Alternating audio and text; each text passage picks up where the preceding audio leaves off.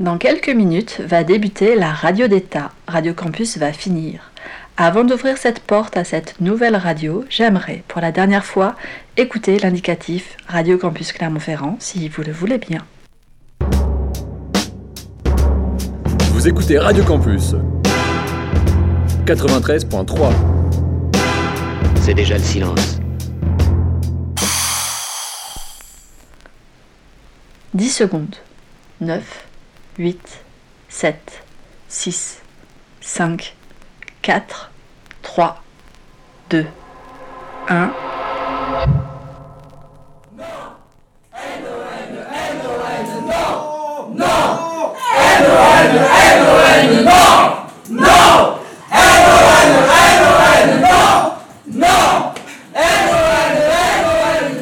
Dans la cabine du studio, l'équipe est au complet. On ne le dit pas, mais on sent que dans l'histoire de la radio française, ce moment est historique.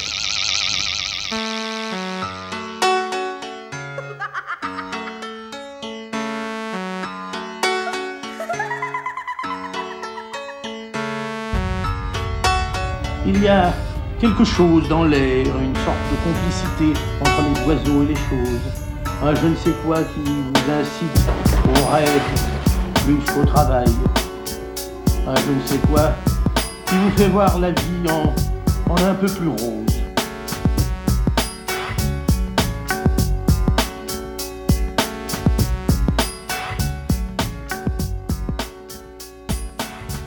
Bonsoir l'État Merci à tous d'être euh, avec nous, c'est une joie de vous retrouver. Mais bon, en fait, on y est. Cette fois, c'est la fin. La fin de la biodiversité, la fin de l'eau potable, la fin de la vie sur Terre, la fin de la démocratie, la fin des retraites, la fin du monde et surtout la fin de la saison 1 pour la radio d'État. Mais nous sommes là encore pour une heure délicieuse en direct et en public avec nos auditoristes d'amour avec qui nous prendrons le temps de nous dire au revoir en prolongeant l'émission avec une boum. Nous sommes encore vivants et jusqu'au dernier souffle, nous revendiquerons notre soif de vivre et d'eau potable et d'animaux vivants et de démocratie, voire de révolution. C'est une émission de mort et de vie. Nous aurons des bonnes nouvelles et des nouvelles macabres, à l'image de notre monde dans lequel nous avons appris à rire des pires ignonymies. J'espère que vous êtes tous bien déprimés et abattus pour bien rire avec nous et qu'ensemble nous célébrerons nos derniers instants avant la fin de la saison 1 de la radio d'État. Pour cette, euh, pour cette neuvième émission de la radio d'État, nous sommes en direct et en public au 22 bis, impasse Bonavo. N'hésitez pas à nous rejoindre. Yeah N'hésitez pas à rejoindre la joyeuse bande qui est déjà là avec nous. Vous pourrez aussi découvrir, si vous venez, les visages des voix que vous connaissez déjà, celles d'Aurélie, Cécile, Lise, Thierry. Bonjour à vous quatre. Et bonjour. Bonjour. Nous avons la chance d'avoir aujourd'hui à la technique Claire, qui assure comme une chef. Merci Claire. Claire. Et pour vous servir au bar, nos deux auditeuristes chouchous, j'ai nommé Samuel, l'heureux gagnant du premier concours lancé par la radio d'État, et Marion. Bravo, bravo. Bravo, bravo Samuel. Et Marion qui a donné sa voix pour les premières chroniques de la Chourse. Merci Marion. Il y aura plein de surprises dans cette émission, avec évidemment un jeu, mais aussi le dernier épisode de la chronique à la source, où Jordi conclura pour nous sur ce foutu néolibéralisme. Et puis nous aurons la chance d'avoir sur le plateau deux avocats, Bastien Desmars et Léa Vaz de Azevedo, euh, pour nous parler de la semaine de la honte, co-organisée du 20 au 27 juin pour les droits des étrangers à Clermont-Ferrand. Alors, ben, chers auditeurs et auditrices, restez à l'écoute du 93.3 pour en apprendre plus. Ils répondront à toutes nos questions dans une vingtaine de minutes. Exceptionnellement, l'émission se poursuivra jusqu'à minuit avec la boom de la radio d'État. Pendant la première heure, vous venez danser sur la programmation musicale de l'émission assurée par DJ Tot, bien sûr. On poursuivra ensuite avec Mélodie Citronique qui nous a préparé un set plein de bons sons. Tout cela, ça se passe au 22 bis Impasse Bonabo, en FM sur le 93.3 et en streaming sur le site de Radio Campus. Ça fait quand même plein d'auditeurs et d'auditrices et le public, nous, faut avouer, on n'a pas trop l'habitude. Alors on essaiera de pas trop stresser. D'ailleurs, en préparant l'émission et pour se donner du courage, on n'a pas pu s'empêcher de réécouter cette chronique foudroyante d'un journaliste de France Bleu Île-de-France qui date de 2008, mais qui fait toujours son petit effet. Allez, pour se donner de la force, on commence l'émission par l'annonce de cette triste nouvelle un matin de 2008. Bon vivant, surtout chanteur populaire qui a fait se trémousser petits et grands dans les années 70 et 80 avec ses tubes comme Big Bisou, Rosalie ou encore l'énormissime Tiroli Pimpon. Carlos s'est éteint ce matin à 64 ans des suites d'un cancer. On lui souhaite une bonne dernière, euh, une bonne, euh, bonne, bon courage.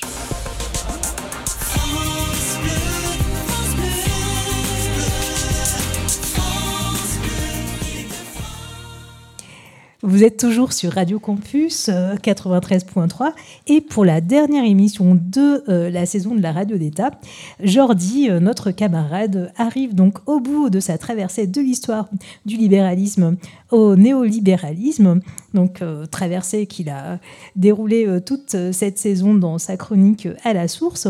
Et justement, les néolibéraux aujourd'hui, à quoi croient-ils? Eh bien, c'est l'objet de son dernier épisode.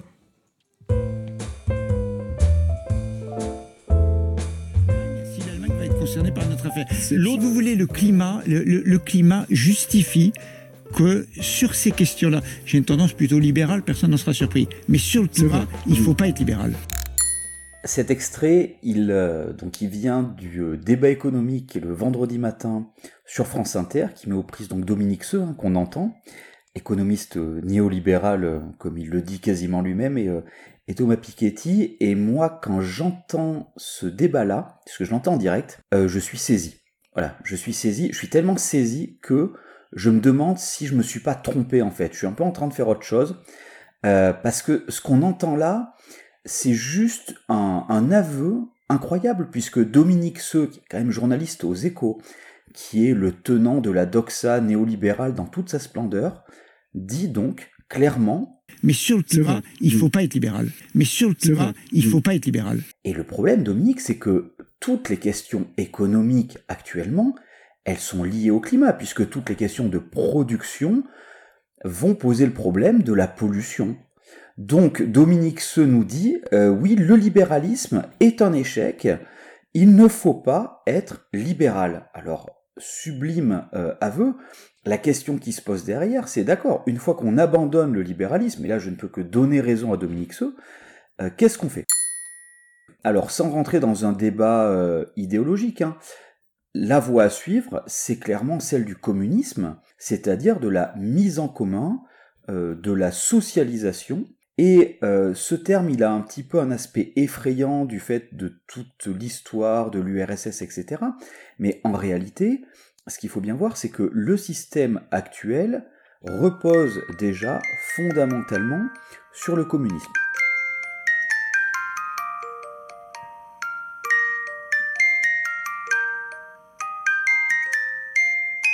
Ce qu'il se passe, c'est que à chaque fois que le système entre en zone de turbulence, la solution qu'on apporte, elle est communiste. C'est ce qu'on a vu très récemment avec les faillites de banques. Dès qu'il y a des faillites de banques importantes, qu'est-ce qui se passe? Bah, L'État va sauver les banques. C'est-à-dire qu'on a une socialisation des pertes, et euh, bon, bien sûr, les bénéfices restent privés, mais la socialisation, elle existe déjà. Et donc, ce mot un petit peu effrayant, ce terme de communisme, en réalité, le système l'applique déjà dès qu'il y a un problème. la seule difficulté, c'est que c'est extrêmement inégalitaire, puisque quand tout va bien, les bénéfices sont empochés par une caste de privilégiés, et quand tout va mal, euh, les pertes reposent par contre sur tout le monde. Et là, c'est le tour de force de la crise de 2008, où les banques ont été sauvées par les États, elles ont ensuite remboursé euh, ce que les États leur avaient prêté, et depuis 2008, on a de plus en plus des banques qui viennent voir les États en leur disant, mais écoutez, vous êtes endettés, D'ailleurs, la plupart du temps, ce sont des gouvernements néolibéraux qui disent eux-mêmes on est endetté, c'est un problème, il faut euh, qu'on réduise nos dépenses publiques. Et je le dis avec beaucoup de gravité, nous devons absolument réduire cette charge de la dette. Mais une bonne partie de la dette, elle vient précisément de cette crise de 2008. Alors les banques, euh, quand on leur euh, oppose ça, elles disent, mais non, attendez, nous, on a remboursé ce qu'on vous devait. Ah, c'est vrai, mais le surcoût de la crise, c'est-à-dire ce qu'il a fallu payer en termes de chômage, en termes de maladie, et ben ce surcoût-là, il n'a jamais été payé par les banques. Et il aurait dû être payé, mais sauf qu'elles n'en avaient pas les moyens. Donc, la réalité, c'est que le système ne tient déjà que par le communisme, et je crois qu'il faut euh, accompagner dans sa démarche le camarade Dominique Seux, tourner le dos au libéralisme et mettre en œuvre un communisme beaucoup plus large, que la socialisation ne soit pas seulement une socialisation des pertes, mais que ce soit aussi une socialisation des profits. Et voilà, vous écoutez toujours la radio d'État. C'était la dernière chronique euh, donc à la source. Euh, que vous pouvez retrouver sur euh, le site lecriddelagirafe.org et euh, si je ne me trompe pas sur la radio d'état.org aussi. cet épisode, donc, aujourd'hui, nous a éclairé sur l'histoire du libéralisme économique et puis ben, la façon dont ce modèle capitaliste et mondialisé s'est imposé comme ben, étant le seul possible. Euh, les détenteurs du capital ont organisé un ordre social créant exploitation des masses, expropriation des ressources, destruction du vivant, dérèglement du climat, bref. Est-ce qu'il ne serait pas un petit peu temps de faire un bilan de la situation, Aurélie, un petit point d'étape avec certains de ses responsables? Oui, c'est vrai. Vous savez qu'à la radio d'État, on a la carte de presse, ce qui nous donne le droit de dire pas mal de conneries, mais aussi un accès à l'élite, la crème de la crème, les premiers de cordée. Nous avons donc organisé une petite interview de quelques grands patrons, messieurs Mullier, Bolloré, Arnaud ou Niel. Nous avons organisé cet entretien à l'abri des regards car vous connaissez le tempérament discret de ces personnes. Alors messieurs, bonjour. Bonjour. Bonjour. Bonjour. Bonjour. Gérard, je vais commencer par toi. Tu as créé un empire autour de la grande distribution. On te doit notamment l'idée de la concentration d'immenses espaces de consommation aux abords des villes. Franchement, quand on voit ce que ça a donné, on peut peut-être se demander, c'est quoi le but de tout ça?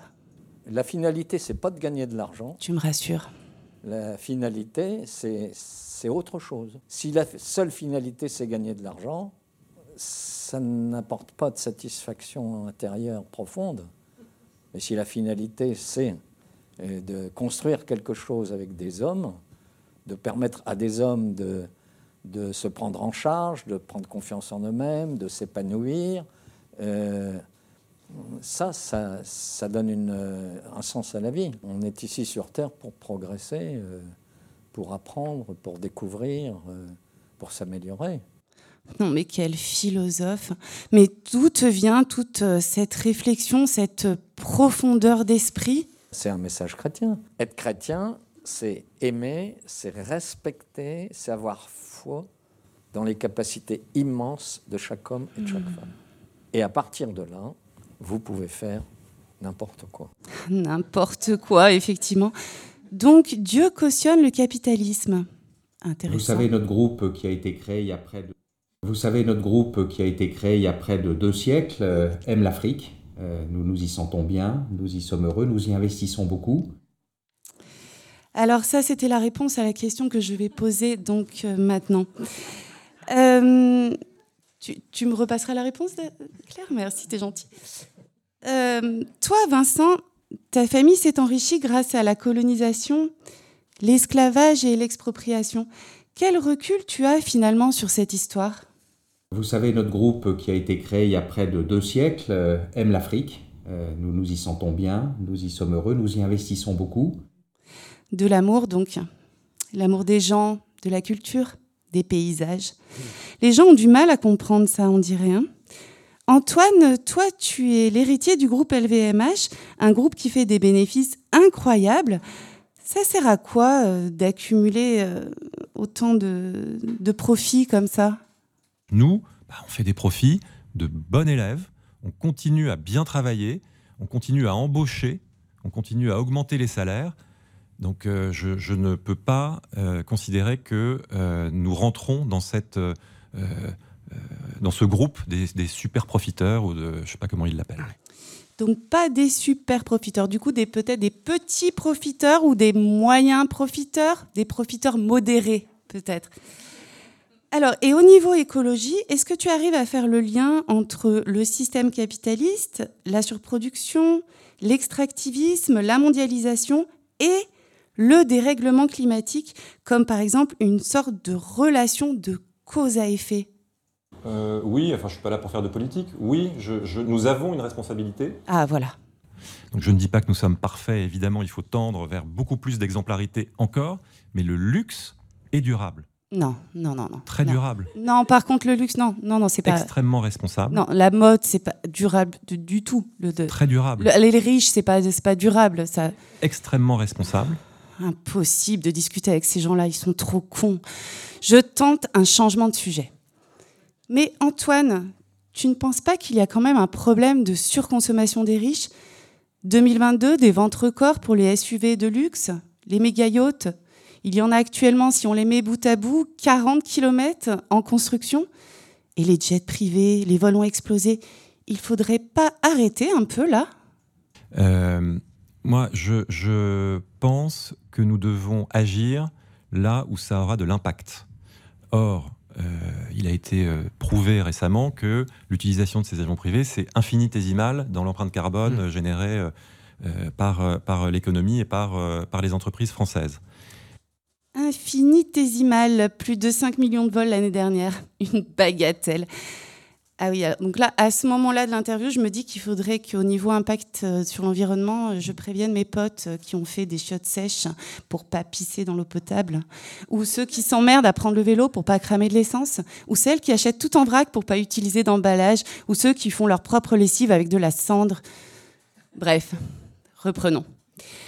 Bon, Xavier, toi, tu es un start-upper, un self-made mad. Ta richesse se compte en milliards. Qu'est-ce que tu fais de tout ce pognon? À bout d'un moment, quand il y en a trop, on, on- ça devient une sorte de, je sais pas, une sorte de bien, bien public, et on essaie de l'utiliser à faire autre chose, d'essayer de construire des projets qui sont différents, non, non profitables, d'essayer de pousser les limites, d'essayer d'inventer des trucs euh, différents, franchement différents. Du genre? D'aider le monde d'où on vient, d'aider euh, euh, d'aider la société. Alors là, je, je comprends pas, là, Xavier. Une sorte de bien public, tu dis?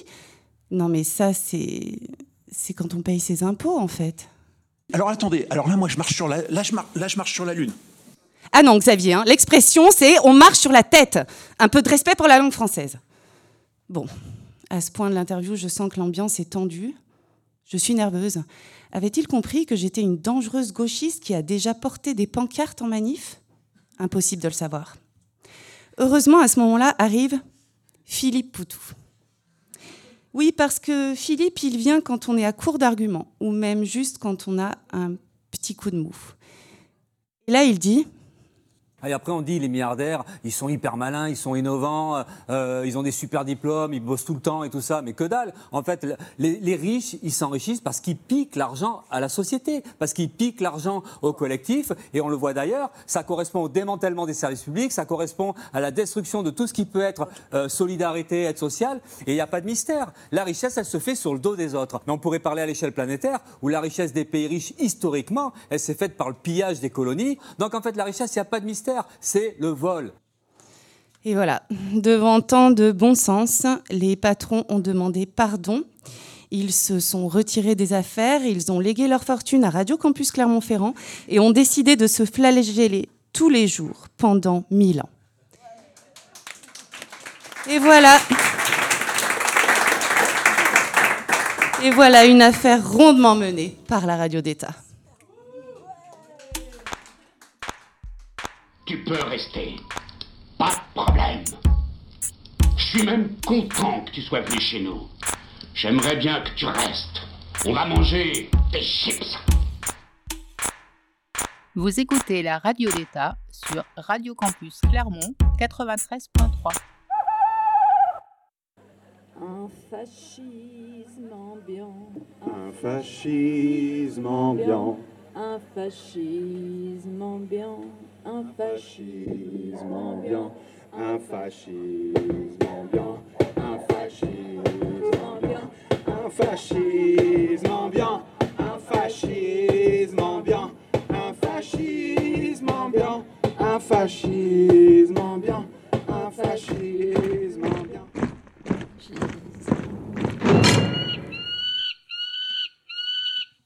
De retour dans les studios de la radio d'État. Et comme annoncé, nous avons nos deux invités, donc euh, Bastien Demars et Léa Vaz de Azevedo. Bonsoir. Bonsoir. Bonsoir. Vous êtes timide? Non. Normalement, non, c'est plutôt moi, mais bon, bref, continuons. Vous êtes avocat et vous êtes critique des dérives que vous avez observées de la part du tribunal administratif. Et c'est pour cela que vous avez entrepris plusieurs actions dont on va parler ce soir. La première, c'est d'avoir monté l'Observatoire Clermontois des droits et libertés. Donc, c'est une association d'avocats dont le but est de défendre le droit. Ma première question, c'est de quel droit vous faites euh, allusion? Alors, euh, l'objet de l'association est assez large puisqu'il est fondé sur euh, plusieurs euh, principes fondamentaux de l'état de droit, comme la Déclaration universelle des droits de l'homme, la Convention européenne de sauvegarde des droits de l'homme et des libertés fondamentales. Et l'objectif de cette, de cette association, c'est de promouvoir le droit de manifester librement, le droit de s'exprimer librement également, et donc de porter des contentieux devant le tribunal administratif et euh, récemment, on souhaitait euh, contester l'arrêté du préfet du Puy-de-Dôme euh, qui a autorisé l'usage des drones dans le cadre des manifestations contre la réforme des retraites. Donc voilà, c'est ce type de projet qu'on souhaite porter. Et l'association est toute récente, en fait. Vous n'avez pas non plus le temps de... C'est ça, elle vient d'être créée Oui, tout à fait. Elle date du, du mois dernier. et donc, on va parler de l'autre aspect, donc le tribunal administratif. Euh, je vais peut-être commencer direct par un, extrait. On avait déjà abordé ce sujet euh, euh, en février, je crois, avec une consoeur, Annabelle Bourg. Et il y avait une citation de la présidente du tribunal administratif qui nous avait bien plu. On, on, réécoute. Nous ne sommes pas là pour réparer toutes les injustices ou dire à l'administration comment elle doit faire. Et c'était l'époque où j'étais très attentive au tapis sonore. J'avais beaucoup réfléchi à cet aspect des choses. Mais bon, du coup, elle, dit ça, euh, que on n'est pas là pour euh, dire à l'administration ce qu'elle doit faire. Euh, pouvez-vous expliquer ce qu'elle veut dire et, ce que vous en pensez?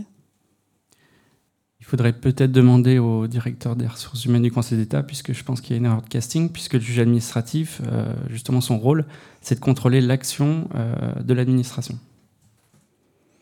Et, du coup, dans les faits, euh, quelle est sa politique à, Sylvie Bader-Cosa alors, sa politique, ça consiste à refuser euh, l'accord de l'aide juridictionnelle euh, aux populations étrangères. Donc, je rappelle que l'aide juridictionnelle, l'objectif, c'est que l'État prenne en charge les honoraires des avocats, qui peuvent être inaccessibles pour certaines personnes, dont les étrangers. L'autre pendant de sa politique, c'est de rejeter sans audience les recours qu'on présente euh, on a des cas où on agit en référé, en fait, où la décision est tellement illégale que l'objectif, c'est de neutraliser ses effets euh, le plus rapidement possible. Et elle rejette les recours sans audience. Donc sans respect du contradictoire, elle considère que l'urgence euh, n'est manifestement pas caractérisée. Est-ce que vous avez un exemple de situation que vous pouvez relater pour qu'on se rende compte un peu de quelles situations sont... oui, voilà. Dans quelles situations sont les gens? Oui, donc récemment, j'ai eu le cas d'une famille euh, albanaise qui a demandé un titre de séjour euh, pour un enfant malade qui est atteint, qui a 4 ans, euh, qui est atteint d'une cirrhose comme une personne de 60 ans qui a été alcoolique euh, toute sa vie, euh, donc qui doit se faire opérer littéralement euh, tous les trimestres à Lyon, ça se fait même pas à Clermont-Ferrand.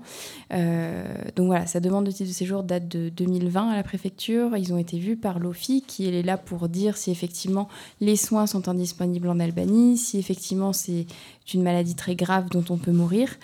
Donc la famille n'avait pas de retour de la préfecture.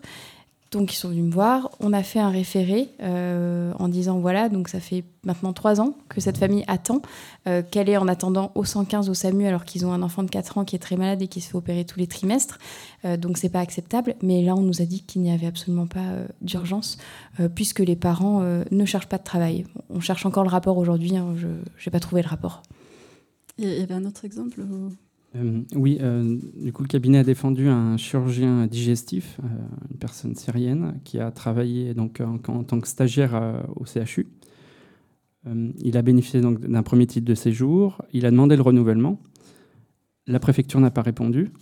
Le cabinet a contesté cette décision implicite de rejet, puisque en fait, au terme d'un délai de 4 mois qui suit le dépôt d'une demande de titre, il y a un refus implicite.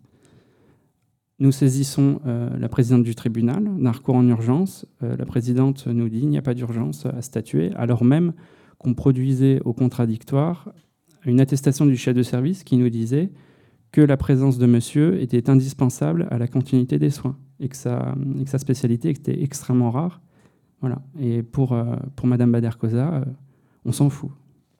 Mais c'est quoi sa logique en fait Est-ce que vous comprenez un peu pourquoi elle refuse systématiquement euh, enfin, D'ailleurs, est-ce qu'elle refuse systématiquement toutes, euh, tous- les recours qui arrivent à- au tribunal ou... Alors oui, sur l'aide juridictionnelle, on, en a, on a eu des rejets il n'y a pas plus tard que, que cet après-midi. Donc on dépose une demande d'aide juridictionnelle pour contester un refus de titre de séjour et on nous dit que non, l'aide juridictionnelle ne sera pas versée puisqu'on est irrégulier sur le territoire. Donc c'est vraiment une impasse quoi. C'est une impasse. Et du coup, ouais, pourquoi en fait, euh, en fait, ça, ça- qu'est-ce que vous comprenez de sa politique? Est-ce que c'est automatiquement euh, tous les étrangers euh, qui se voient refuser les demandes de recours ou est-ce qu'il y a une logique Alors oui, il y a une espèce de délire gestionnaire en fait qui consiste à, à gérer les, les flux, en fait, les dossiers. Pour elle, c'est c'est- des flux de, de marchandises, quoi. C'est-à-dire que le, le dossier c'est un élément comptable euh, qui doit être géré euh, tel quel, et peu importe si derrière il y a des aspects humains, quoi. Donc pour la carrière, c'est toujours bon de, de devoir euh, justement juguler le flux d'entrée de dossier euh, en décourageant justement les requérants à saisir la juridiction. Est-ce que c'est un problème qu'il y a trop de demandes? Enfin, quand, quand on parle de flux, c'est parce qu'il y a trop de recours qui sont faits ou? Oui, tout à fait. Il y a trop de recours et surtout, il n'y a pas assez de magistrats pour les juger. En fait, voilà, c'est une des conséquences euh, de la dégradation du service public de la justice, en fait. hein. Et est-ce qu'il n'y a pas une cohérence à cette politique par rapport au monde dans lequel on est? Quand on regarde euh, le fait que notre président euh, se fiche des manifestations contre la retraite ou que bah, justement euh, on décide de, de mettre en place des drones pour surveiller les manifestants, est-ce que c'est pas complètement dans l'air du temps? Alors si, c'est plutôt dans, dans l'air du temps. Euh, et puis pour revenir sur ce, sur ce qu'on disait euh, sur la gestion des flux, finalement aujourd'hui on fait payer euh, aux étrangers et aux justiciables euh, une politique qui est mise en place par l'exécutif. Et finalement, si la préfecture n'a pas les moyens de gérer les finalement les objectifs qu'elle a, parce qu'elle a des objectifs d'expulsion, elle a les objectifs de rejet, de QTF, de tout ça, sauf qu'au final, elle n'a pas les moyens de ses ambitions. Donc aujourd'hui, on fait payer le prix aux étrangers et aux justiciables euh, des ambitions d'une politique euh, qui, qui, n'a pas lieu d'être. Euh, et voilà, c'est là tout le problème, c'est que finalement, s'il n'y avait pas... tout ce que fait mal ou ne fait pas du tout la préfecture, on n'aurait pas à saisir autant le tribunal administratif. On n'aurait pas à faire autant de référés, à faire autant de recours. Moi, la famille albanaise, en l'occurrence, si la préfecture avait pas mis trois ans à faire quelque chose, j'aurais pas eu à saisir le tribunal administratif. Et aujourd'hui, on vient pénaliser ces gens-là alors que c'est la préfecture qui fait n'importe quoi. Donc il suffirait d'avoir une préfecture moins raciste pour que vous ayez moins de travail. Pas que. Pas que. ok. Euh, bon, alors, la, la suite de mes questions, c'est comment on fait pour euh, lutter contre ça. Et justement, vous avez entrepris, enfin, vous co-organisez la semaine de la honte du 20 au 27 juin. En quoi consiste cet événement? Donc euh, cet événement euh, est co-organisé avec le syndicat des avocats de France, avec aussi la CIMAD, avec RESF 63, la Ligue des droits de l'homme et ALS, euh, l'association Logement Solidaire, si je ne me trompe pas dans, les initiales. Euh, donc euh, ça commencera par une manifestation le mardi 20 juin à partir de 9h, de 9h à 12h devant le tribunal administratif. Le but c'est de faire un peu de musique, comme on sera la veille de la fête de la musique, avant une audience collégiale. Normalement, le bâtonnier de l'ordre des avocats prendra la parole lors de cette audience pour une motion de soutien. Durant toute cette semaine, nous allons diffuser au moins une fois par jour un témoignage d'une personne qui a été victime des pratiques euh, du tribunal administratif. Donc euh, ces témoignages seront diffusés euh, sur les réseaux sociaux qu'on a créés, à savoir sur Twitter, sur Instagram et sur Facebook. Et puis il y aura peut-être une surprise euh, pour, euh, pour terminer cette, euh, en beauté cette semaine de la honte. Genre une petite révolution ou une petite surprise? Peut-être. Ok, on verra. Euh, et du coup, c'est euh, juste. Euh, euh, on a vu à la fin du confinement euh, que les, les sans-papiers étaient euh, finalement une réserve de gens courageux et à la recherche de justice. Est-ce que ce serait possible ou est-ce que c'est prévu qu'ils se joignent à, ces mobilisations? Alors en tout cas, nous, on, leur a proposé euh, de venir. Après, certains ont forcément un petit peu peur, euh, ce, qui est, compréhensible au vu de leur, situation qui est déjà pas évidente. Euh, en tout cas, nous, on leur propose de venir.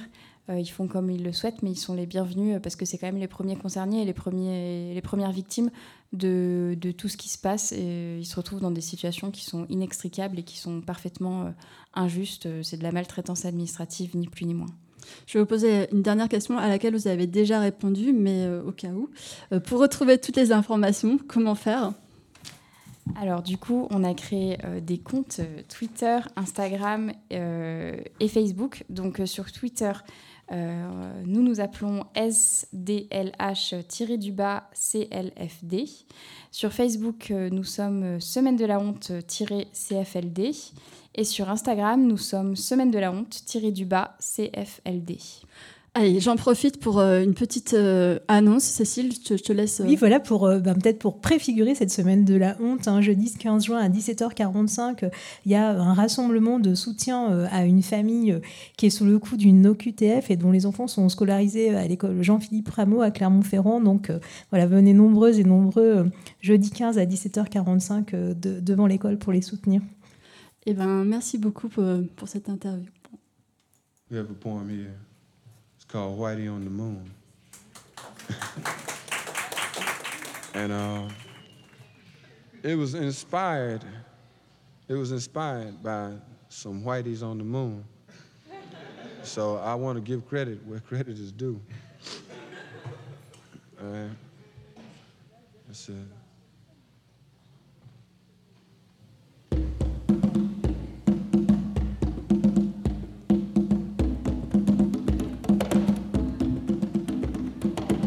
Rat done bit my sister Nell with Whitey on the moon. Her face and arms began to swell, and Whitey's on the moon. I can't pay no doctor bills, but Whitey's on the moon. Ten years from now, I'll be paying still while Whitey's on the moon. You know, the man just upped my rent last night, cause Whitey's on the moon. No hot water, no toilets, no lights, but Whitey's on the moon. I wonder why he's upping me, cause Whitey's on the moon. Well, I was already giving him 50 a week, and now Whitey's on the moon. Taxes taking my whole damn check. The junkies make me a nervous wreck. The price of food is going up. And as if all that crap wasn't enough, a rat done bit my sister Nell with Whitey on the moon. Her face and arms began to swell, and Whitey's on the moon. Was all that money I made last year for Whitey on the moon? How come I ain't got no money here? Mmm, Whitey's on the moon. You know, I just about had my fill of Whitey on the moon. I think I'll send these doctor bills, air mail special.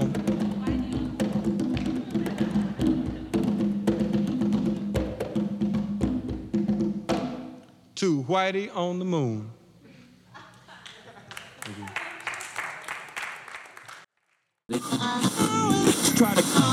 Pitre, harceleur, violeur, mais surtout chef de la milice qui a fait éborgner petits et grands dans les manifs des années 2010 et 2020, il est surtout connu pour son Ça va bien se passer madame ou encore son fascistissime Je vous trouve un peu molle madame Le Pen. Darmanin s'est éteint ce matin à 41 ans des suites d'une nécrose du cerveau. On lui souhaite une bonne dernière, euh, une bonne, euh, bon, bon courage.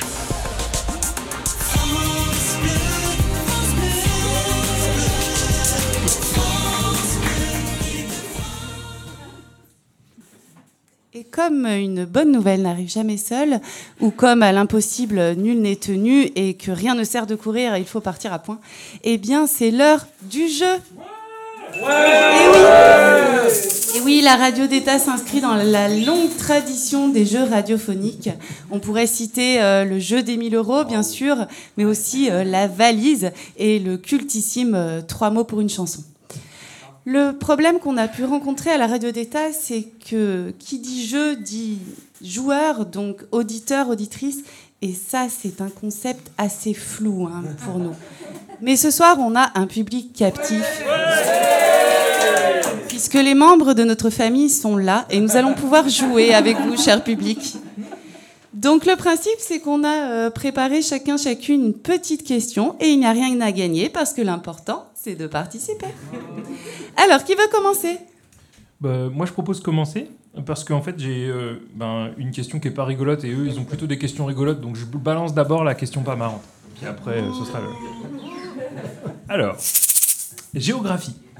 Le département du Puy-de-Dôme compte exactement 470 communes. À votre avis, dans combien de communes un voyageur a l'interdiction de s'installer avec sa caravane? Réponse A, 50 communes. Réponse B, 450 communes. Réponse C, 200 communes. Ou réponse D, 0 commune. Alors, dans combien de communes parmi les 470 du Puy-de-Dôme un voyageur a l'interdiction de s'installer avec sa caravane? Qu'est-ce que vous en pensez? J'entends un 450. Est-ce qu'il y a d'autres propositions 200 Alors, la bonne réponse, bah, je vous la donne. Eh bien, c'est bien 450. Un voyageur a l'interdiction de s'arrêter dans 450 communes sur les 470, car il n'y a que 20 communes qui ont une aire d'accueil dans le Puy-de-Dôme, et en général, s'il n'y a pas euh, d'aire d'accueil, eh ben, on ne peut pas s'arrêter avec sa caravane. Voilà. Question suivante. Merci Jean-Marie. Avec plaisir. Merci beaucoup pour cette question euh, qui lance. euh, tout de suite, ça place le Bonne ambiance, Il il est joyeux, mais en fait, pas du tout. hein. Franchement. Bon, moi j'ai une question euh, vie pratique et conso des ménages. Euh, ça s'adresse aux auditoristes qui nous ont écoutés depuis le début, aux fidèles. Alors, il faut bien écouter. Sachant que actuellement la tablette de chocolat noir euh, fleur de sel excellence de Lindt coûte 1,89€. Prenez les notes. Hein, 1,89€. Que l'inflation a atteint 5,2% de moyenne en 2022 en France, selon l'INSEE, et que l'inflation sous-jacente augmente d'un an, atteignant plus 6,2% en mars 2023, après les plus 6,1% en février. Combien coûtera la tablette de chocolat tant convoitée après, et alors détail important, après avoir appliqué l'ensemble des aides d'État? Vous avez bien. Là, je vous ai aidé. Alors, alors? C'est 1,89€, elle va coûter? Elle va coûter? 1,89€. Non, c'est pas 1,89€. Combien Personne n'a écouté l'émission. 2,20 Non. Ah, ah, ah Je crois que j'ai entendu une bonne réponse. Faut le voler. Ah, c'est ça, c'était une question piège Bravo La tablette de chocolat rentre dans la poche, elle est gratuite Bravo Bravo, c'est excellent.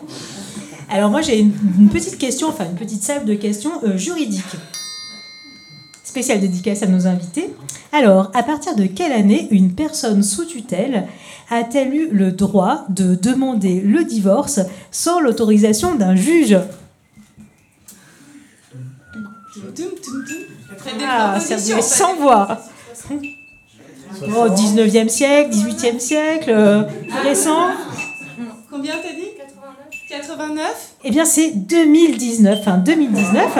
Alors, j'en ai une autre. hein. Euh, depuis quelle année euh, n'est-il plus légal euh, d'avorter ou de stériliser de force, donc une jeune fille mineure ou une femme majeure sous tutelle?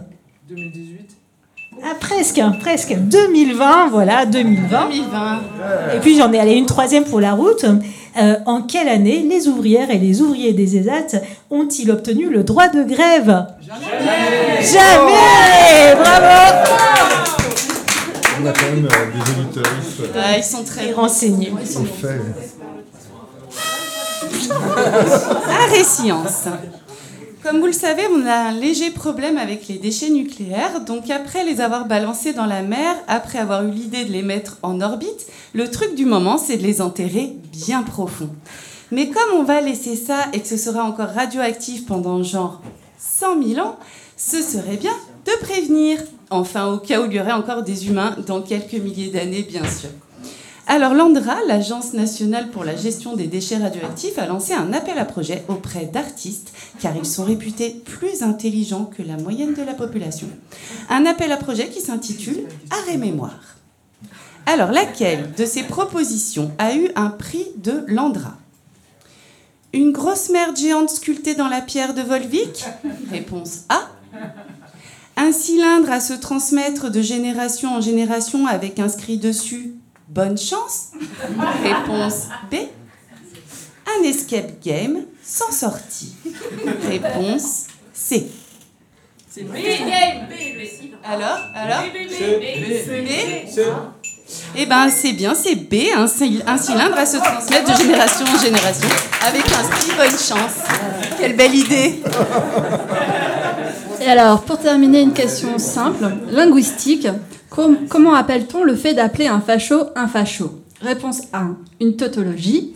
Réponse 2, une provocation pour l'âme sensible d'Emmanuel Macron. Réponse 3, un compliment pour les personnes concernées. Les trois, j'ai entendu bonne réponse, bravo Bravo, c'était les trois. Oh là là là là. C'était une question facile. Bon, mais merci pour votre participation à ce jeu. En fait, il y avait quand même des trucs à gagner, mais on les donnera à la tête du client. Alors, donc maintenant, euh, bah, JM, on va retrouver euh, ta petite euh, chronique. L'étagère que dalle. L'étagère que dalle. L'étagère que dalle. L'étagère que dalle.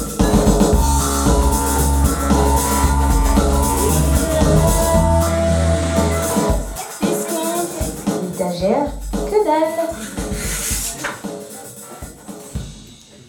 Nouvelle émission et nouvel épisode de l'étagère que dalle. J'avais envie ce mois-ci de partager avec vous un livre que j'ai lu ces derniers mois, traduit de l'italien et publié cette année en France. Son titre place le décor. Q comme complot, comment les fantasmes de complot défendent le système. Le livre commence par une enquête sur QAnon qui permet de comprendre ce qu'est réellement ce phénomène dont on entend parler mais qui semble toujours un peu lointain. La plongée dans l'univers du complotisme américain contemporain est intense et le livre, bien documenté, illustre la montée en puissance des narrations toxiques qui viennent alimenter les désirs des adeptes, les délires des adeptes et peut-être leurs désirs aussi.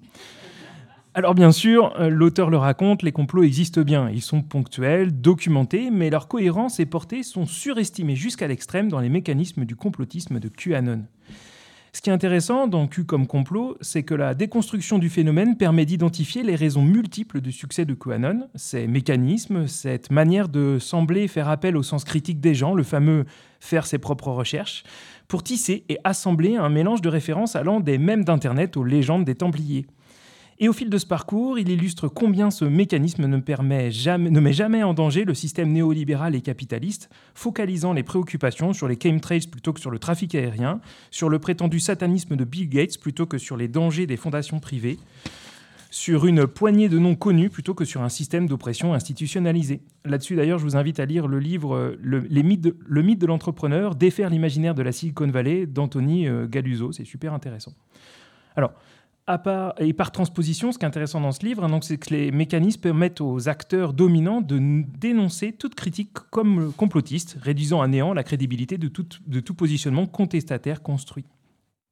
Au fil des chapitres, on perçoit aussi combien le phénomène est loin d'être un problème uniquement à droite, mais traverse les courants et groupes, notamment via les réseaux sociaux tels que Facebook, qui ont leur part de responsabilité dans la diffusion de ces idées.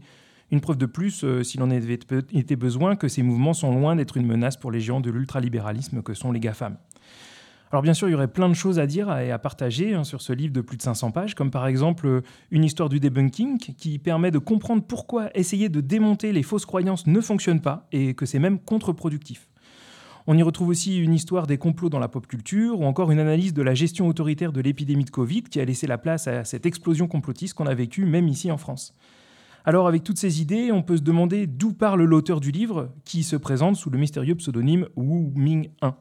Il s'agit en fait d'un des créateurs du collectif d'écrivains italiens Wu Ming qui travaille sur le rôle socio-historique de la narration.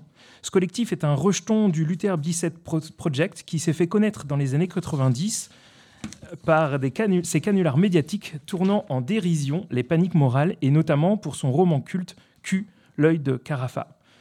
Les connaissances et références encyclopédiques de Wu Ming 1 sur les complots et paniques morales traversent tout le livre de Q comme complot, retraçant le mouvement QAnon dans une longue histoire aux États-Unis, mais aussi en Europe, notamment en Italie et en France. Au sujet de la France, je vous conseille aussi un autre livre enquête, Les Dissidents, une année dans la bulle complotiste d'Anthony Mansui, en 280 pages de reportages de terrain, d'analyses et d'interviews de chercheurs, d'activistes et de personnes qui créent et diffusent et consomment ces fake news. Ce livre donne à, à entrevoir comment se structurent et s'organisent ces communautés complotistes en France. En reprenant la lecture de Q comme complot, qui souligne combien entretenir ces fantasmes défend le système, on se dit qu'il est urgent de proposer d'autres voies d'action, de continuer à produire des outils de réflexion et d'analyse qui ne tombent pas dans les facilités conspi. Urgence aussi de tendre l'oreille à toutes les initiatives qui se proposent de lutter réellement et concrètement contre le néolibéralisme. J'attire de grandes sommes d'argent dans ma vie. J'entreprends des actions inspirées qui m'amènent une grande prospérité. Chaque jour, je deviens plus riche que la veille. Chaque matin, je me réveille dans la joie, car je sais que tous les jours, plus de richesses affluent dans ma vie. À notre empire colonial. À notre empire colonial.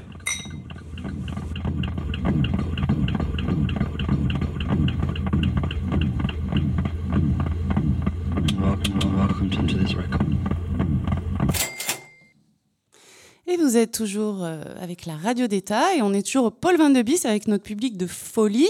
Yeah Ils sont pas fatigués. Bah, il faut pas parce qu'il y a la boum euh, dans, dans quelques, dans quelques minutes, j'ai envie de dire. Bon, alors, en attendant, euh, Lise, tu, tu vas nous faire part de ton expérience puisque tu es partie en, en reporter, euh, en reporter de, de guerre un petit peu. Exactement. Je suis allée jusqu'à Clermont-Ferrand. Ouais. Euh, en fait, c'est le week-end du 2 juin. Euh, je suis partie à une formation organisée par Extinction Rébellion.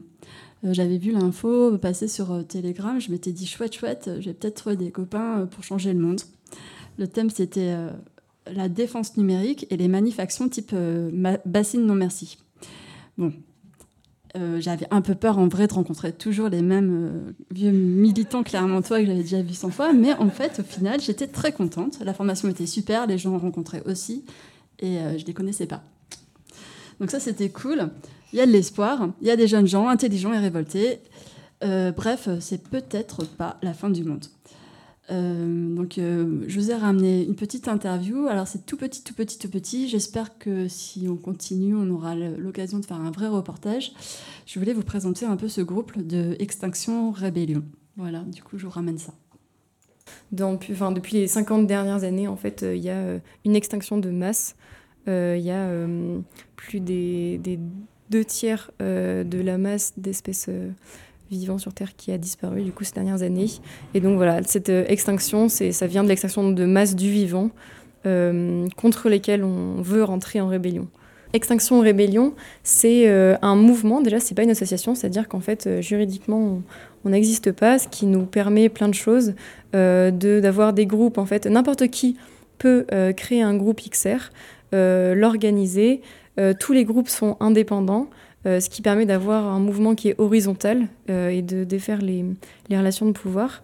Et après, dans ce qui caractérise XR, il y a euh, le fait que ce soit un mouvement euh, qui euh, soit non violent et par contre euh, qui sont de la désobéissance civile. C'est-à-dire qu'en fait, qui ne rentrent pas dans le cadre de la loi, euh, mais qui, selon nous, en fait, euh, sont légitimes, car en fait, les revendications euh, que l'on a, en fait, euh, respectent euh, des valeurs et des lois, et en fait, les lois sont en contradiction, et on utilise ça avec la non-violence pour, pour défendre nos valeurs et nos revendications. On a dix principes, en fait, qui sont ce qui font corps à Extinction Rébellion, qui vont, en fait, de toujours se remettre en question à de la culture euh, du soin, en passant par euh, reconnaître euh, l'urgence climatique, ce, genre de, ce genre de choses.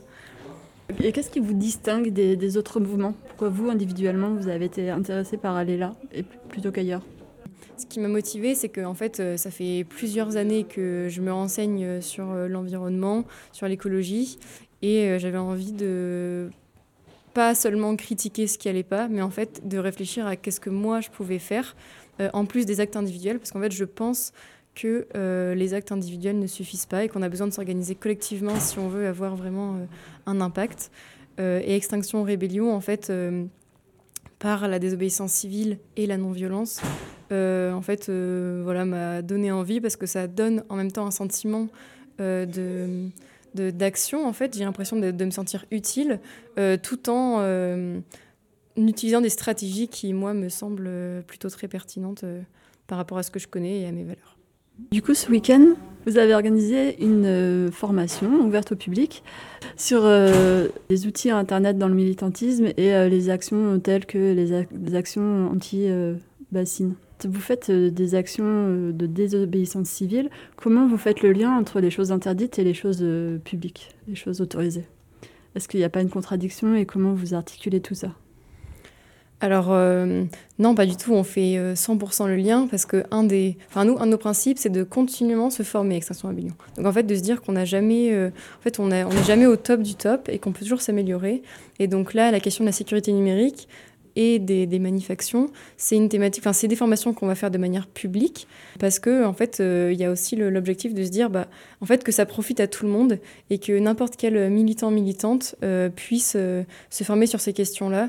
Euh, à titre personnel, je suis profondément convaincue en fait euh, que la convergence des luttes, euh, c'est ça qui va réussir à, à nous faire euh, accéder à nos, à nos ambitions. Enfin, ça, c'est des thématiques en fait communes qui sont pas propres à XR, propres à XR, donc autant qu'on les partage au maximum et qu'on grandisse tous ensemble et qu'on s'améliore. Quels sont les, les thèmes en ce moment à Clermont-Ferrand pour XR sur lesquels vous avez envie de militer ou de faire des actions? Là, euh, il y a à l'échelle de, de- du Puy-de-Dôme, il y a la thématique des méga-bassines, dont on s'est saisi, en tout cas, avec d'autres collectifs en parallèle qui sont en train de se monter. Euh, et là, on est complètement en, en co- co-organisation. euh, parce qu'en fait, c'est des luttes qui sont énormes, euh, qui sont pas du tout à l'échelle d'Extinction Rébellion Clermont-Ferrand. Donc, on va avoir besoin de s'allier avec d'autres associations, d'autres mouvements. Et après, on a d'autres actions aussi qu'on poursuit. Fait, euh, globalement contre le système capitaliste donc, et leur représentation, donc que ce soit en fait euh, l'agriculture intensive, euh, le système bancaire, la publicité. Mm. Là, c'était la fast fashion. Oui, et puis chacun peut proposer au sein du groupe, euh, s'il y a une action ou un, un sujet qui lui tient à cœur, peut proposer des actions euh, plus ou moins, euh, du coup, désobéissantes. Ok, bah merci euh, Lise pour euh, Je vous en prie. son. Bah, Je suis toujours prête à faire des, des reportages de l'extrême. Euh, et du coup, est-ce que toi, tu as, appris des trucs un peu sur, sur ce week-end-là? Qu'est-ce que tu en retiens? À part que c'est, il y avait plein Bah, de j'ai appris, euh, j'ai appris à utiliser Tor. Je peux aller sur le darknet. Enfin, je, je dis ça ou parce que j'ai appris aussi qu'il fallait pas tout dire, qu'il fallait pas parler à son téléphone. Et si tu vas en manif, tu prends ton téléphone de manif et pas ton téléphone personnel et ta carte d'identité, tu, la mets dans ta culotte. Et aussi, il faut prendre un parapluie parce que comme ça, les drones ils peuvent pas te filmer. Voilà. C'est euh, à résumer en fait. Faut mieux faire la formation. hein. Du concret, quoi, du, du, du très concret. D'ailleurs, euh, pour les auditeurs et auditrices qui nous écoutent, si vous avez aussi envie euh, d'apprendre du concret, il y a un podcast que je trouve vraiment intéressant en ce moment qui s'appelle Fronde. Euh, c'est produit par Geoffrey Dorn. Il y a une dizaine d'épisodes, ça dure 6 minutes et à chaque fois il y a un thème. C'est comment on se retrouve dans une manif, qu'est-ce qu'on emporte, c'est un peu ce que tu viens de raconter. Et il a aussi édité un bouquin qui s'appelle Hacker Protester. Je sais pas si on le dit avec l'accent. guide pratique des luttes, pardon, guide pratique des outils de lutte citoyenne où il y a ben, en, euh, on sait combien de pages là, je l'ai entre les mains, 300 pages. À chaque fois, c'est une petite fiche sur un sujet donné. Comment est-ce qu'on euh, agit face à un drone? Comment est-ce qu'on agit pour euh, sécuriser un téléphone? À chaque fois, c'est des trucs hyper pratiques, des conseils de personnes bah, qui ont, sont confrontées à la situation de se questionner quels outils on utilise. Et ils centralisent un peu, et ils regardent un peu à travers tout le monde sur les différents outils. Je trouve ça super intéressant, autant de podcasts que le bouquin. Et, et quelle maison d'édition a encore le, le droit de faire Alors ça non, euh, c'est auto-édité. Il- Alors il a choisi, euh, il, a, il a fait imprimer en France et il a, euh, il- le, le papier vient d'Italie, si je me trompe pas. C'est un peu un classique de, prendre- de- que le papier vienne d'Italie en Europe, mais bon, peu importe. En tout cas, c'est de l'auto-édition. Et c'est son deuxième livre. Bon, bah, très bien. Et ben, euh, les amis, je crois que on arrive un peu à la fin de l'émission. Terrible. À la fin ou le début de, de la suite. Parce on que va c'est dire. quoi après? Et la- L'année prochaine, si on en fait une autre, Lise, faut que tu, faut qu'on t'envoie en reportage à la CCI, quoi, pour euh, que tu rencontres des gens que tu connais vraiment pas, parce que là, Ouais, c'est vrai. ouais, ouais. La CCI. CCI, la Chambre d'agriculture. Ouais, les invités, ils veulent que j'aille au tribunal administratif. Ils, m'ont- ils ont aussi m'amadoué en me disant ouais c'est super et tout, mais je sais pas. Ça a l'air un peu trop extrême quand même pour moi. Nos limites. En tout cas, merci beaucoup, euh, cher invité, d'être venu, euh, Bastien Demars et Léa Vaz des Azevedo. Merci au public. Merci, public. Merci, public. Merci, à Jordi, merci à Claire, merci euh, à Nico qui nous a aidé à tout installer. C'est vrai. Oui. À Marion et Samuel pour euh, avoir servi des bières. À notre fournisseur de badge. À notre famille, bien sûr, hein, qui est là. Et aux manifestants du début, quand même, qui ont vachement bien manifesté. Avec brio et conviction. Prenez soin de vous cet été, hydratez-vous bien et surtout mangez des climatosceptiques. Prenez votre parapluie si vous allez vous promener près d'une bassine. Voilà, bref, on a trop parlé. Maintenant, place à la boum.